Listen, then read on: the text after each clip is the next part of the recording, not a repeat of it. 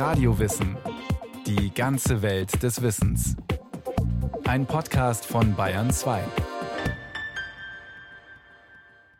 Tigerknochen, das Horn des Nashorns oder Seepferdchen gelten in vielen asiatischen Ländern als Aphrodisiakum oder als Heilmittel zur Behandlung der unterschiedlichsten Krankheiten. Das hat schlimme Folgen, denn inzwischen sind viele der Tiere vom Aussterben bedroht.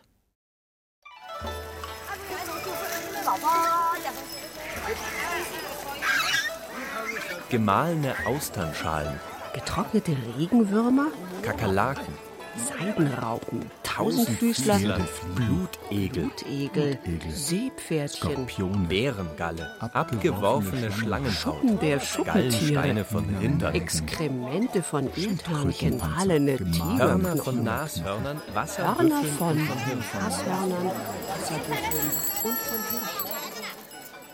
Wer in Ländern wie China oder Vietnam unterwegs ist, findet in Apotheken und auf Märkten nicht nur Heilpflanzen und Kräuter, sondern auch allerlei tierische Produkte, die bei Beschwerden und Krankheiten Linderung verschaffen sollen oder als Aphrodisiakum gehandelt werden.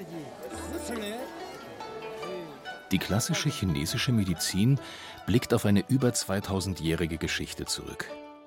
In dem Werk Reine Fragen des inneren Klassikers des gelben Gottherrschers, das aus dem ersten oder zweiten Jahrhundert nach Christus stammt, geht es um therapeutische und diagnostische Prinzipien.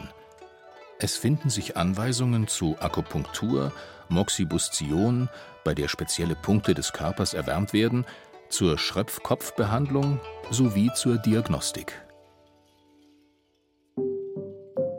Das heutige System der traditionellen chinesischen Medizin, kurz TCM, stützt sich auf mehrere Säulen, die zusammen ein komplexes Heilverfahren ergeben.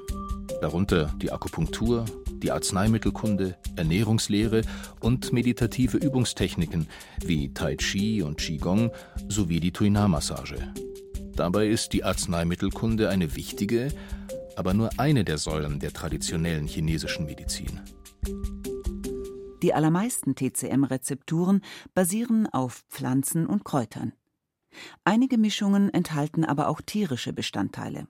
Aber nicht alle Tierprodukte, die in asiatischen Ländern gehandelt werden, werden klassischerweise in der traditionellen chinesischen Medizin verwendet. Die vermeintliche Wirkung vieler tierischer Bestandteile beruht teilweise auch auf den Volksglauben. Der Münchner Facharzt für innere Medizin, chinesische Medizin, Akupunktur und Naturheilverfahren sowie Präsident der Internationalen Gesellschaft für chinesische Medizin, Dr. Rainer Nögel. Man muss unterscheiden zwischen der Volksmedizin, die noch viele tierische Produkte mehr verwendet, und der eigentlichen chinesischen Medizin. Und da muss man dann unterscheiden, was wird in China, in Asien verwendet und in Europa, speziell in Deutschland. So bietet eine der größten TCM-Apotheken in Deutschland bei insgesamt rund 250 Arzneimitteln nur acht tierische Produkte an, einer der größten TCM-Importeure nur fünf. Eine der auch in Deutschland häufig verschriebenen Arzneien sind zum Beispiel Muschelschalen. Die Schalen bestimmter Muschelarten sollen beruhigend wirken. Andere sind schleimlösend.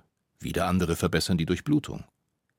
Auch Austernschalen sind Bestandteil vieler Rezepturen, erzählt der Heilpraktiker und Schulleiter des Instituts für Aus- und Weiterbildung in chinesischer Medizin in München, Michael Huber. Austernschalen, chinesisch Muli, das ist wirklich so ein Everyday-Arzneimittel. Und die Austernschalen sind natürlich auch ein tierisches Produkt, fallen aber natürlich aufgrund dessen, weil es große Austernzuchtfarmen gibt, sowieso an. Und die Austernschalen, die haben chinesisch eine Wirkung, die sind vom Geschmack her salzig und kühlend und schwer als Mineral und haben eine Wirkung, dass sie Schleim auflösen, Schleimverklumpungen, dass sie äh, Yin und Yang zusammenhalten, äh, dass sie den Geist beruhigen. Auch in der Antike galten Muschelschalen als Medizin. Im Lexikon für Arzneimittelgeschichte heißt es, dass sie gebrannt und dann zur Behandlung nässender Geschwüre eingesetzt wurden. Im 17. und 18. Jahrhundert verwendeten Ärzte die Schalen außerdem zum Binden von Säuren und als Mittel gegen Fieber. Muschelschalenpulver soll auch eine schweiß- und harntreibende Wirkung haben. Nicht nur in Asien, auch in anderen Teilen der Welt waren und sind noch immer tierische Inhaltsstoffe ein wichtiger Bestandteil der Arzneimittelkunde. In der Antike galt Teriak als Mutter aller Arznei. Ursprünglich wurde die Rezeptur als Gegengift nach Schlangenbissen eingesetzt. Zu Beginn bestand das Medikament vor allem aus Kräutern wie Anis, Fenchel und Kümmel. Im Laufe der Zeit wurde die Zusammensetzung verändert und enthielt rund 70, andere Quellen besagen sogar 300 Bestandteile, darunter auch Entenblut, Vipern und Krötenfleisch. Der römische Kaiser Nero soll die teure Rezeptur aus Angst vor einem Giftmord regelmäßig vorbeugend eingenommen haben. Noch im Mittelalter war die Arznei ein Universalmittel gegen zahlreiche Krankheiten und Gebrechen. Sie wurde bis ins 18. Jahrhundert angewendet. Der im ersten Jahrhundert nach Christus lebende griechische Arzt Pedanius Dioskurides berichtete ebenfalls über allerlei tierische Heilmittel. Der Mediziner wird als Pionier der Pharmakologie bezeichnet. In seinem Werk De Materia Medica von der Arzneimittellehre befasste er sich mit Pflanzen, Tieren sowie Mineralien, Metallen und Erden. Insgesamt führte er mehr als 100 Produkte von Lebewesen auf. Manche TCM-Rezepturen enthalten zerkleinerte Regenwürmer, Seidenraupen, Tausendfüßler, Kakerlaken oder auch Zikadenpanzer, so der Heilpraktiker Michael Huber. Zikaden ist ja eine Grillenart und die werfen immer ihren Chitinpanzer, also ihre äußerste Haut ab. Und die wird verwendet und das ist auch ein ziemlich häufiges Arzneimittel das gut ist für die Haut, vor allem wenn es juckt, und das auch gut ist für den Hals und für die Augen. Man sagt, das ist für Windhitze, zum Beispiel bei allergischen Sachen, überhaupt Erkältungsproblematiken, die mit Hitze zu tun haben und viel bei Hautsachen. Bei bestimmten Erkältungskrankheiten wird wiederum eine Rezeptur mit Seidenraupen empfohlen. Die Seidenraupe ist gut für Schleim und für Hitze und für die Lunge.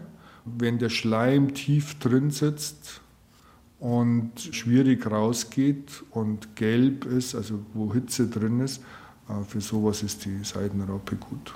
Zum Beispiel auch bei Asthma. Häufig eingesetzt werden auch Regenwürmer. Auch der Arzt und TCM-Experte Rainer Nögel verschreibt seinen Patienten entsprechende Rezepturen. Ja, im Chinesischen heißt es windberuhigend und chronischen Schleim umwandelnd. Also das sind dann auch epileptische Bilder, chronische Verschleimungen. Ja, das wären so Beispiele. In arabischen Ländern stellte man aus zerstoßenen Regenwürmern Umschläge her und verwendete diese bei kolikartigen Schmerzen. Überliefert sind auch Rezepte von mit Wein gewaschenen Regenwürmern, die danach mit Öl gekocht und ebenfalls äußerlich bei Krämpfen angewandt wurden. Bei Würmern und Insekten empfinden viele Menschen vielleicht Ekel. Aber zumindest Nicht-Vegetarier und Nicht-Veganer werden, was den Tier- und Artenschutz angeht, damit keine Probleme haben. Schließlich enthalten auch viele Tabletten und Pillen bei uns Tierprodukte wie Gelatine. Bei einigen anderen Heilmitteln aus Tierknochen, Haut oder Horn ist die Empörung dagegen groß. Viele dieser tierischen Produkte dürften auch in Asien gar nicht gehandelt werden. Sie fallen unter das Washingtoner Artenschutzabkommen. Katharina Trump von der Natur- und Umweltschutzorganisation World Wildlife Fund WWF in Berlin. Das ist natürlich aus unserer Sicht sehr kritisch. Zum Beispiel der Tiger oder es sind Nashörner, die dann wirklich eben in ihren Verbreitungsgebieten massiv gewildert werden, um an die Produkte zu kommen, die dann in der Medizin verwendet werden. Die Situation ist die, dass in Afrika, vor allem in Südafrika, das ist das Hauptverbreitungsgebiet der afrikanischen Nashornarten, dass dort massiv gewildert wurde über die letzten Jahre. Also wir sprechen von über 7000 Tieren in den letzten zehn Jahren. Und die Nashörner werden gewildert, um an die Hörner zu kommen. Also die Nashörner werden getötet. Und die Hörner werden eben abgeschnitten und nach Asien geschmuggelt und dort in Vietnam, aber eben auch in China verwendet in der traditionellen chinesischen Medizin. Aber man muss auch sagen, dass gerade für die Hörner in neuester Zeit dieses Gerücht aufgekommen ist, die Hörner würden Krebs heilen. Und das ist im Moment natürlich ein Riesenproblem, weil dadurch ist der Konsum massiv nach oben gegangen. Seit in Ländern wie Vietnam und China die Wirtschaft boomt, explodiert die Nachfrage nach den teuren Nashornhörnern. Das Horn besteht zwar ebenso wie menschliche Fingernägel oder Haare nur aus Kreatin. Nashornhorn gilt im Volksglauben aber als Potenzmittel. Auch sind manche Menschen davon überzeugt, dass es ein gutes Katermittel nach einer durchzechten Nacht sei. In der traditionellen chinesischen Medizin werden dem Nashornhorn kühlende Eigenschaften zugeschrieben. Es ist daher ein überliefertes Mittel gegen Fieber. Katharina Trump. Also es gibt ganz viele Studien, die keine Wirkung belegen. Es gibt tatsächlich aber eine einzige aus den 90er Jahren, die wurde in Hongkong verfasst, also die eine minimal fiebersenkende Wirkung von Nashornhorn nachgewiesen hat in Ratten. Wenn man das jetzt aber auf den Menschen überträgt, dann wäre das eine so hohe Dosierung, die da wirklich notwendig wäre, dass man sagen müsste, dass man für eine Einzelbehandlung mehrere 10.000 oder 1.000 Euro bezahlen müsste, um ein fiebersenkendes Mittel herzustellen. Ne? Und da muss ich sagen, ist Paracetamol oder ein Aspirin natürlich also auf jeden Fall sehr viel zuverlässiger in der Wirkung und offensichtlich auch sehr viel kostengünstiger. Trotz internationaler Verbote und harter Strafen ist der illegale Handel mit dem Horn ein Riesengeschäft. Ein Kilogramm Nashornhorn kostet Schätzungen zufolge mehrere 10.000 US-Dollar. Der WWF spricht von Preisen auf Goldpreisniveau. Der illegale Artenhandel mit Nashörnern, Tigern und anderen Tieren hat nach Angaben der Tierschutzorganisation einen geschätzten Umsatz von bis zu 20 Milliarden Euro pro Jahr. Westliche TCM-Gesellschaften wie die Internationale Gesellschaft für chinesische Medizin setzen sich seit Jahren für einen besseren Artenschutz ein. Aber auch in Asien findet, zumindest teilweise, ein Umdenken statt. So werden Rezepte neu geschrieben und verbotene Bestandteile wie eben Nashorn durch das Horn von Wasserbüffeln ersetzt.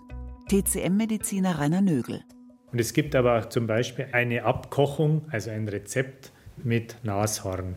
Horn. Und das wird jetzt eben auch umbenannt in ein Dekokt mit Wasserbüffelhorn. Weil das haben wir auch hier zur Verfügung, das darf man handeln. Das ist auch nicht artgefährdend und wird meines Wissens auch schonend gewonnen. Auch Hirschhorn kommt in der chinesischen Medizin zum Einsatz. Das Mittel gilt als stützend und wärmend, erklärt Heilpraktiker Michael Huber. Ein sehr wichtiges Arzneimittel. Und da ist es auch so, dass es Firmen gibt, die weltweit Hirschhorn einsammeln und nach China bringen. Das heißt, wenn wir als chinesische Therapeuten in der Apotheke Hirschhorn bestellen, das aus China kommt, dann ist es zum Teil einfach von irgendwo nach China importiert worden und dann wieder über die Apotheken, Großhändler exportiert worden. Hirschhorn ist ja an sich was, was völlig unproblematisch ist, weil die ja werfen die Geweihe ja ab jedes Jahr. Schon die alten Ägypter verwendeten Horn. Über die Jahrhunderte galt es als Mittel gegen Schwindsucht. Das Horn wurde geraspelt, zerrieben oder auch ausgekocht. Zeitweise wurde es auch als Arznei gegen Herzbeschwerden und bei Fieber verabreicht. Bedrohlich ist der illegale Handel auch für den Tiger, die größte Raubkatze unseres Planeten. Offiziell dürfen Bestandteile des Tigers auch in Asien nicht als Medizin verkauft werden. Doch auch hier ist die Nachfrage groß, weiß WWF-Expertin Katharina Trump. Es gibt nicht mehr viele auf dieser Welt. Ne? Es sind knapp 4000 Tiger, die wir jetzt noch in freier Wildbahn haben. Und schockierenderweise leben sehr, sehr viel mehr Tiger in Farmen, in Zuchtfarmen.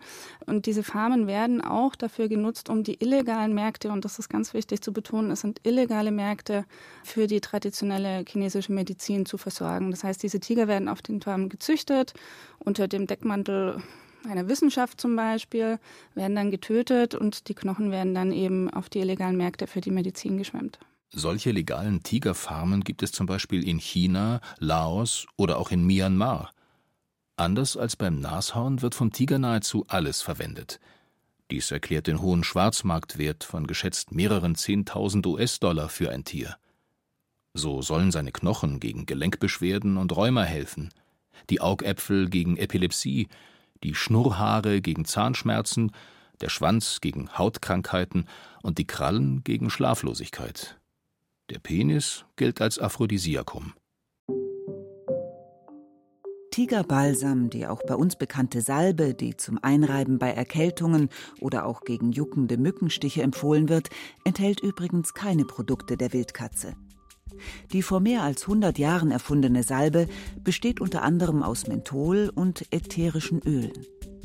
Tiger ist vielmehr ein Teil des Namens des chinesischen Erfinders. Die Bedrohung von Nashörnern und Tigern wird häufig thematisiert. Aber auch andere nicht so bekannte Tiere werden getötet und verarbeitet. So sind die Schuppen der nur wenige Kilogramm schweren Schuppentiere, die wegen ihres Aussehens auch Tannenzapfentiere genannt werden, in Asien eine begehrte Medizin. Immer wieder werden mehrere Tonnen Schuppen beschlagnahmt. Experten gehen davon aus, dass in den vergangenen zehn Jahren über eine Million Tiere gefangen und getötet worden sind. Damit sind Schuppentiere die meistgeschmuggelten Säugetiere der Welt, sagt Artenschutzexpertin Katharina Trump. Das Dramatische beim Schuppentier ist, dass der Schutzmechanismus des Schuppentiers daraus besteht, sich zu einer Kugel zusammenzurollen. Und das schützt das Schuppentier durch diesen harten Schuppenpanzer wunderbar vor Löwen und Leoparden und was sonst noch kommen kann und ein Schuppentier fressen möchte, aber halt leider nicht vor dem Menschen, der einfach durch den Park läuft ne, und aufsammelt und in den Sack stecken kann. Die Schuppen sollen Linderung bei Ödemen verschaffen. Das Fleisch ist als Delikatesse begehrt. Damit hat es das Schuppentier in China schwer, weiß Dr. Rainer Nögel. Auch auf meine Nachfrage dort, ja, sind die nicht auch knapp und unter Artenschutz hat damals, ist jetzt schon fünf Jahre her, der Professor nur gesagt, Handwa, Handwa, das heißt so sehr viele, sehr viele. Für ihn war das so, die krabbeln überall rum. Also auch das Bewusstsein dort ist natürlich ein anderes als bei uns. Wir bekommen das nicht, ist aber ein tolles Mittel für gewisse Störungen, Probleme, und wir hatten da auch also mit Chinesen zusammen versucht, was können wir stattdessen nehmen. Sicher, jedes Mittel ist einzigartig, aber man kann es eben auch ersetzen durch pflanzliche Bestandteile.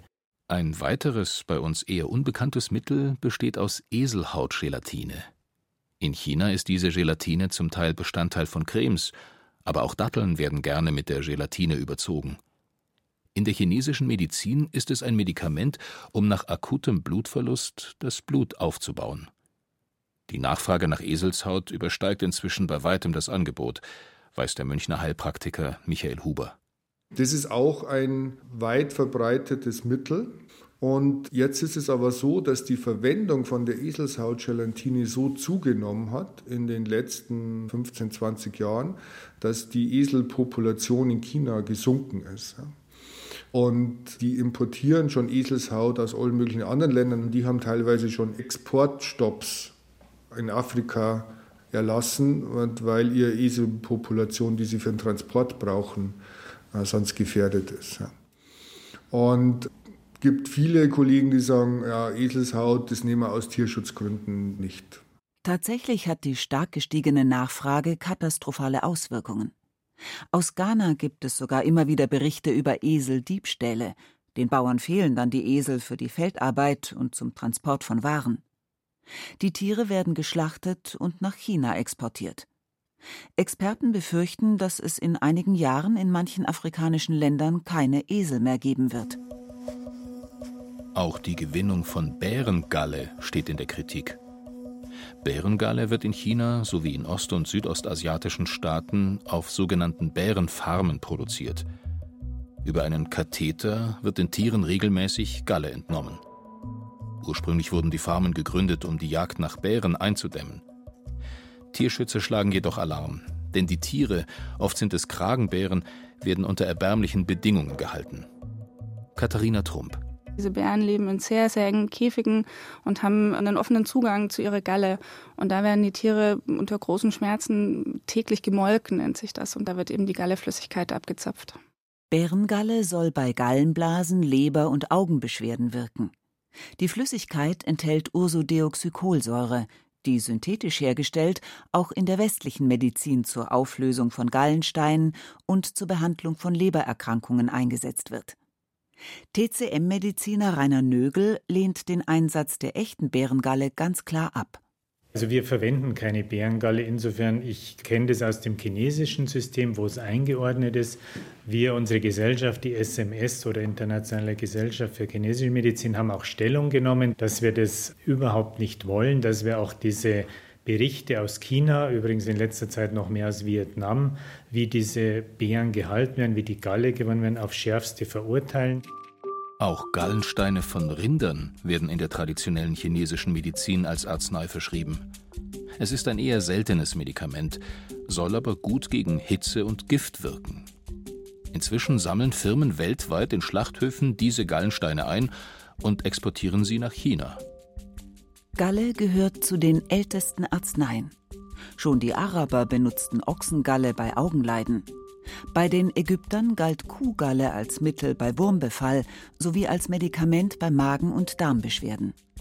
Nicht nur in der traditionellen chinesischen Medizin, auch in der Naturheilkunde und in der Homöopathie kommen tierische Bestandteile zum Einsatz. Beispiel Ameisensäure. Acidum formicicum ist eine farblose, ätzende Flüssigkeit, die Bakterien abtötend wirkt. In der Homöopathie gilt Ameisensäure als Reiz- und Umstimmungsmittel, vor allem bei Allergien. Außerdem wird inzwischen synthetisch hergestellte Ameisensäure zur Behandlung von Warzen eingesetzt. Auch Rheumapatienten erkannten die lindernde Wirkung der Säure. Sie zerrieben einst Ameisen, vermischten die Masse mit Essig und trugen diese auf schmerzende Gelenke auf. Im Alpenraum ist zudem eine Salbe verbreitet, die Fett von Murmeltieren enthält. In der Schweiz ist die Murmelifett oder auch Murmeliöl genannte Salbe seit langem als Hausmittel gegen Muskel- und Gelenkschmerzen oder auch gegen rheumatische Beschwerden bekannt. Tatsächlich wurden in den 1980er Jahren in einer Studie des Instituts für pharmazeutische Biologie der Ludwig-Maximilians-Universität München im Fett von Murmeltieren entzündungshemmende Corticosteroide nachgewiesen.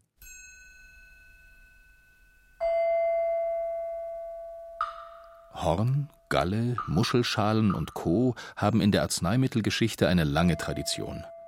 Sie werden seit Jahrhunderten in unterschiedlichen Ländern und Kulturen als Heilmittel eingesetzt, oft mit Erfolg. Teilweise ist ihre Wirkung so gut, dass wie bei Bärengalle und Ameisensäure die Wirkstoffe inzwischen auch synthetisch hergestellt werden. Viele Tiere müssen aber auch sterben, weil der Volks- und Aberglaube ihnen eine vermeintliche Wunderwirkung zuschreibt. Aus Tier- und Artenschutzgründen wird der Einsatz von Tiger, Nashorn und anderen gefährdeten oder bedrohten Tierarten nicht nur scharf kritisiert, er ist verboten. Trotzdem werden in vielen asiatischen Ländern noch immer illegale Tierprodukte gehandelt.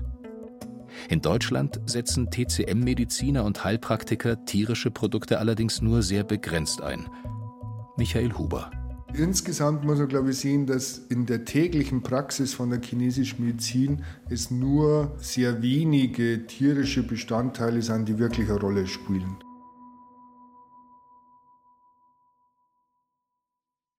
Das war Radio Wissen, ein Podcast von Bayern 2. Autorin dieser Folge Claudia Steiner. Regie führte Eva Demmelhuber. Technik Peter Preuß. Redaktion Bernhard Kastner. Es sprachen Rahel Contes, Christian Baumann, Jerzy May und Benedikt Schregle. Wenn Sie keine Folge mehr verpassen wollen, abonnieren Sie Radio Wissen unter bayern2.de slash podcast.